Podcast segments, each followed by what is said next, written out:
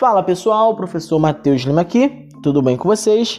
Eu espero que sim. Seja bem-vindo a mais um podcast do Racionalizando.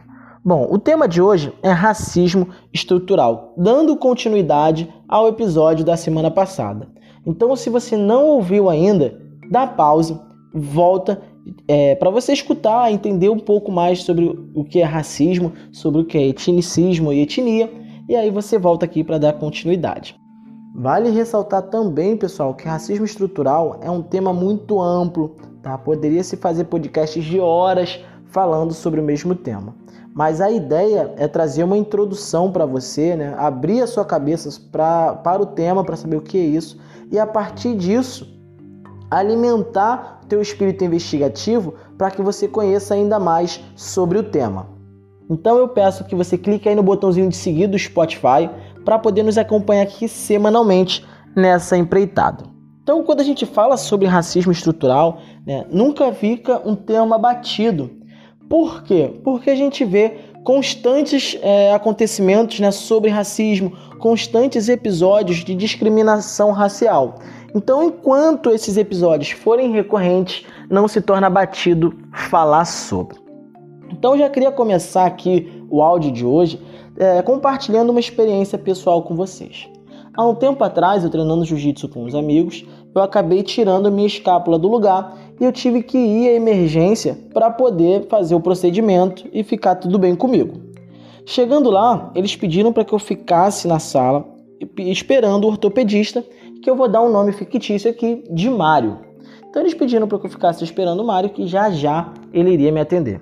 Então, passando os minutos, aparece um homem alto, branco, né, com uma aparência é, bem comum né, aos médicos. E eu pergunto se ele era ortopedista, ele dizia que não, que estava ali só passando, foi pegar uns, uns equipamentos, mas que o médico já viria me atender.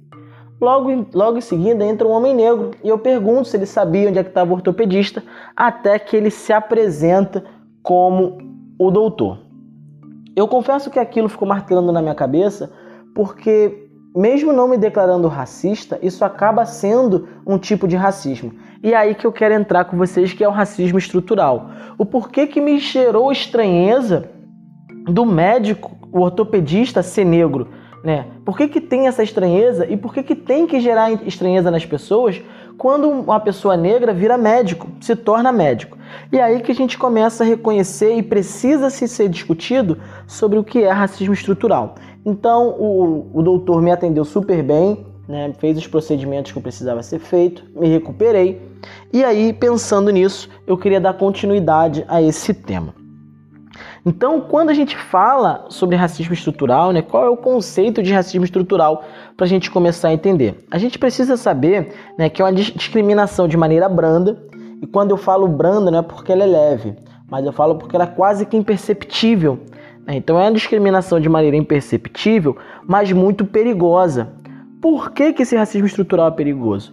Né? Porque ele faz a manutenção de um sistema racista né, que discrimina, que rechaça aquela, aquela parte da população né, que sofre de maneira histórica consequências da escravidão, né, do subjugo do trabalho compulsório. Então, trata-se de um conjunto de práticas, de hábitos, de falas que estão embutidas no nosso dia a dia e que muitas vezes nós nem nos demos conta. Então, eu poderia citar aqui vários exemplos. Né? Por exemplo, quantas vezes as pessoas fazem a a alusão ao cabelo crespo como algo ruim, como o cabelo ruim. E por que, que o cabelo crespo é ruim? Porque se tem a ideia de referência que o cabelo bom é o cabelo padrão europeu, o cabelo liso. Né? Mas o cabelo liso ele não é bom, ele é liso. Assim como o cabelo crespo não é ruim, porque ele não fez mal a ninguém. Ele é um cabelo crespo. Eu poderia também dar a ideia aqui também do lápis cor de pele. Quantas pessoas, né, quando falam em lápis cor de pele, não atribuem na sua cabeça o lápis rosa, né, um lápis bege ou mais amarelo, fazendo alusão ao que é o tom de pele claro, que é o padrão europeu. Ou o nome, por exemplo, de um móvel, do criado mudo. Quem nunca falou que ah, eu tenho um criado mudo? O criado mudo eram negros escravizados que ficavam na cama dos seus senhores esperando o momento que eles precisassem para poder atendê-los. Entretanto, eles não poderiam falar nada, eles tinham que ficar mudo. Né? Então, é, percebam como existem esses costumes, né, algumas crenças pautadas no senso comum que estão inseridas no nosso dia a dia e que a gente nem se dá conta.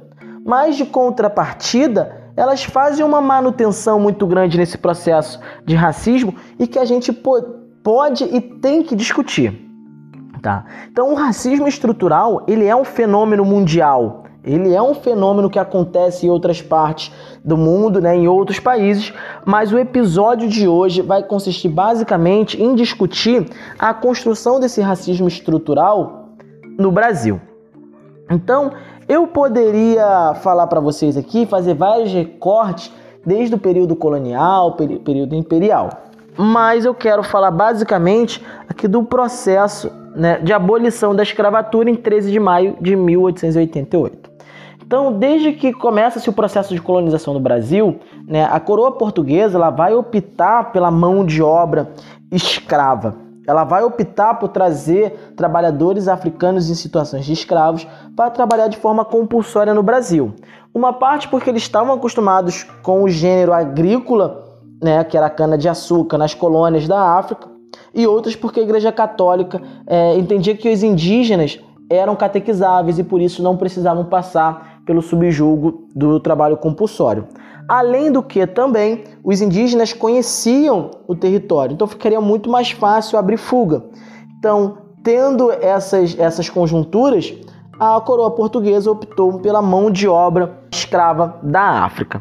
Então, passa-se muito tempo no Brasil um processo de escravidão, onde as bases econômicas também estão ligadas no tráfico de pessoas, no tráfico transatlântico. E, diga-se de passagem, um comércio extremamente lucrativo. Eu deixo aqui de recomendação para que vocês vejam o filme Amistade. Então, dentro desse processo histórico, houve vários movimentos de contestação a esse sistema escravocrata. Entretanto, né, na nossa escola, a gente quase não estuda sobre isso. Então, se vocês pegarem o livro de história de vocês, vocês vão ver que quando se fala em Zumbi dos Palmares, quando se fala na Revolta dos Malês, é um recorte muito pequeno e quase não é trabalhado geralmente pelos professores. Por quê? Porque a história foi pautada no eurocentrismo, na história contada pelo ponto de vista dos europeus. É, isso também configura um modelo de racismo. Tá? Isso também mostra que existe esse racismo estrutural no processo educacional. Mas quando acontece né, a Lei Áurea, em 13 de maio de 1888, o que acontece? Está oficializado no Brasil né, a proibição de, da escravatura. Agora não se pode mais escravizar pessoas oficialmente. Lembrando-se que os processos né, políticos, por mais que eles aconteçam de maneira mais rápida, mas na prática isso acaba sendo gradual. Tá? Mas é algo que eu quero já começar a trabalhar com vocês, é que quando se fala em Lei Áurea, a primeira coisa que vem à cabeça é a princesa Isabel, né, que foi lá, é tida como heroína por conta da assinatura. Mas na verdade, a lei, a, o processo de libertação, ele foi construído a, par, a passos de movimentos de, de abolicionistas. Né? Você tinha uma pressão internacional também do capitalismo que visava abolir a escravatura, porque a escravidão é um sistema incompatível com o capitalismo. Né? E que, diga-se de passagem, a Inglaterra já, tava, já tinha passado pelo processo de revolução industrial. Então a Inglaterra estava querendo nações que fizesse o quê? Que comercializasse, que tivesse mão de obra livre para ter salário, para consumir produtos, para fazer a máquina girar. E a escravidão daquela época não era compatível com esse sistema. Então existia uma pressão internacional das potências capitalistas em cima dos países ainda escravocratas. E diga-se de passagem, o Brasil foi o último país a assinar a Lei Áurea. Então, dentro do processo da abolição da escravatura no Brasil, até o capitalismo teve mais protagonismo do que a própria princesa Isabel. Tá? Então a gente teve movimentos de resistência como os quilombos, é, temos também o ícone de zumbi dos palmares. A gente tem também aqui, inclusive na armação dos búzios, né, o pai Vitório, que é tido como um ajudante do, dos negros que estavam aqui em situações de escravos, que abriam fuga para o quilombo da Marina. Então você teve vários processos de movimento abolicionistas, mas quem leva o mérito é a princesa Isabel, tá? Então isso é algo também que precisa ser discutido, inclusive dentro dos próprios livros didáticos. Então, mesmo com a Lei Áurea, mesmo agora esses negros estando livres, a gente vai ter um outro processo social muito importante que é o processo de segregação. Por quê? Começa-se um processo de branqueamento, políticas de branqueamento. Você importa mão de obra europeia para trabalhar nas fazendas de café com o intuito de fazer o quê? Criar uma sociedade mais branca. E de contrapartida, você tinha mão de obra é, livre, disponível, só que negra. Mas o Estado tinha né, abolido a escravidão, mas o imag... não o imaginário do homem, que ainda era racista, que ainda era escravocrata. Então eles não aceitavam ter que remunerar alguém que até algum tempo atrás era escravo. Então você ainda tem essa mentalidade que perpetua. Então você tem aí um processo de né, desemprego muito grande, onde a gente vai ter o êxodo rural, muitos negros vão tentar a vida na região sudeste e acaba criando o processo de favelização. Você tem alguns também negros que vão tentar a vida em atividade circense jogando capoeira. E o Estado ainda assim vai criando aparatos de segregação racial. Né? Você tem a lei dos capoeiras que proibia, né, que era chamado de, de vadiagem, proibia atos de vadiagem, que era alusão, que fazia alusão a aspectos da cultura afrodescendente. Além também de um problema que a gente precisava discutir, que era o que nós chamamos de reforma agrária, que é a redistribuição de, de terras, né, de terras improdutivas dentro dos latifúndios para aqueles que agora estavam necessitados. Não houve, houve a de redistribuição de terra para quem? Para aqueles que estavam vindo da Europa, né? política de branqueamento. Inclusive, essa política de branqueamento ela vai reverberar até os dias de hoje, por exemplo, quando alguém que possui traços afrodescendentes, eles negam dizendo que são morenos. Né? Então você, a ideia de trabalhar com, com essa ideia de moreno, ele faz o quê? Uma tentativa de fugir da classificação de negro, porque ainda se tem a ideia de que ser negro é algo ruim. E por isso nós precisamos combater. Né? Precisamos combater a política de branqueamento e reforçar a identidade negra. Ser, ser negro não é nada demais, não tem problema. O tom da nossa pele não nos faz inferior, muito pelo contrário. Bom, a, além de tudo isso, a gente tem também os negacionistas, que fazem o quê? Traba tentam trabalhar uma ideia de democracia racial. Então essa ideia vai surgir basicamente com um sociólogo pernambucano de família rica, chamado Gilberto Freire, e na obra de Casa Grande Senzala de 1936, embora ele não cite né, a, diretamente da democracia racial, mas ele trabalha a ideia de que a escravatura não foi tão ruim porque havia um processo de miscigenação e isso fazia com que as relações ficassem mais amistosas, porque os senhores de engenhos iam lá e escolhiam algumas mulheres negras para terem relações sexuais, para cuidar dos filhos deles. Então, o que, que acontece? Na verdade, esse processo todo vai criar um, um sistema de larga escala de estupro compulsório naquelas mulheres negras, né? Sem dizer a rivalidade que vai surgir entre as próprias mulheres pelo fato de uma ser escolhida e a outra não. Então esse mito de democracia racial, ele é muito frágil quando se tenta trabalhar a ideia de que a miscigenação trazia relações amistosas dentro de um processo de escravatura. Tá? Então, todas essas questões que foram faladas até agora, né, elas colaboraram, elas contribuíram para quê? Para uma estrutura racista, uma estrutura que entende né, o afrodescendente como algo diferente, algo estereotipado com um aspecto negativo. Eu citei aqui o exemplo da, da relação do cabelo, né? que o cabelo crespo ele tem uma conotação hoje, no senso comum, de um cabelo ruim, e sendo que ele não faz mal a ninguém. Né? Ele só é crespo, diferente do cabelo liso, que é o padrão europeu. Então, todas essas estruturas históricas, ela vai deixar marcas nos dias de hoje. Né? Então, eu poderia citar aqui, por exemplo, que dentro da categoria das trabalhadoras domésticas, né, que, que compõe 7 milhões de profissionais, 61,7 são mulheres negras. né, eu poderia também ressaltar aqui né, que o trabalho doméstico é a porta de entrada para o mercado de trabalho para as mulheres negras no Brasil. Esse é um exemplo de, de, de racismo estrutural. Né? Eu poderia citar um outro estudo aqui que entre 95 e 2015, a população branca com mais de 12 anos de estudo né, vai de 12%, 12,5% para 25,9%.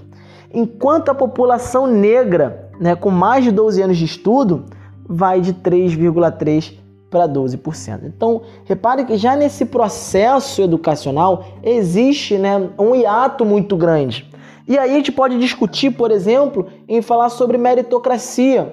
Como é que eu vou falar sobre oportunidades iguais se as estruturas são diferentes, se as bases são diferentes, se aqueles né, que são mais pobres, dos negros, que foram historicamente rechaçados, que não tiveram terras redistribuídas, né, não, eles não têm a mesma, é, o mesmo cenário para poder competir com aqueles que possuem, né, que, são, que herdaram historicamente privilégios só por ser branco. Eu poderia citar aqui também que em 2014, 75% dos encarcerados têm até o ensino fundamental completo, que se encaixa basicamente naquela que eu falei agora um pouco atrás, que a população negra com mais de 12 anos de estudo vai de 3,3% para 12%. Então entende-se que a população negra no Brasil ainda é muito iletrada, por conta dessas questões históricas. Então compreender tudo isso é muito importante. Por quê? Porque esse é o caminho para se combater o racismo estrutural. Outra coisa que é muito importante reforçar né, para a gente combater o racismo estrutural é reconhecer a importância das ações afirmativas, que eu até falei, inclusive, no outro episódio, que são né, aquelas medidas, são caminhos que o Estado encontra para tentar reverter essa desigualdade que foi gerada historicamente. Então eu dei o exemplo de cotas, né? Entender a importância do sistema de cotas é extremamente importante para combater esse racismo estrutural, inclusive para se armar contra o, negacionismo dessa, desse sistema de cotas. Então tem gente que fala que o sistema de cotas ele é racista porque ele exclui também os brancos pobres. E isso na verdade é uma grande falácia, porque existe também o sistema de cotas né, para hipossuficiência, para aquelas pessoas que estudaram o ensino médio inteiro em colégios públicos. Então, entender essa, essa estrutura toda de negacionismo, entender o que é racismo estrutural é extremamente importante para os dias de hoje. E o caminho para combater racismo estrutural, ele está baseado em alguns pontos que eu vou citar agora para vocês, como por exemplo, a questão da informação. Se informar é muito importante. Parar para escutar um podcast, por exemplo, que vai tratar sobre o tema, é muito importante, porque isso dá armas para quê? Para se quebrar esse processo de manutenção no sistema racista. Então agora você entende que trabalhar com ideias de cabelo, cabelo crespo como cabelo ruim, ou a ideia do do lápis, cor de pele, eles são conceitos que fazem manutenção nesse sistema racista, é extremamente importante. Então, se educar, é, apoiar, no caso, artistas negros, né, dar margem, dar protagonismo, reconhecer o protagonismo de artistas negros, tudo isso são caminhos para se combater o racismo estrutural. Ter uma educação antirracista, rever modelos educacionais de ensino, dar ênfase ao ensino de história da África. Eu sempre costumo falar, né? Você que é estudante, abra seu livro de história e vê quantos recortes, quantos episódios né, históricos da, da história da Europa tem no seu livro didático, quantos recortes históricos né, da África ou de, dos, da etnia indígena no Brasil tem no seu livro didático. Aí a gente já entende um processo de etnocentrismo, de reforço à imagem da, do padrão eurocêntrico. Então, é isso que a gente precisa discutir, é isso que a gente precisa combater. Beleza, pessoal? Então, chegamos mais um final de um episódio. Eu agradeço a sua audiência. Eu agradeço muito a oportunidade de estar contribuindo para o seu processo reflexivo.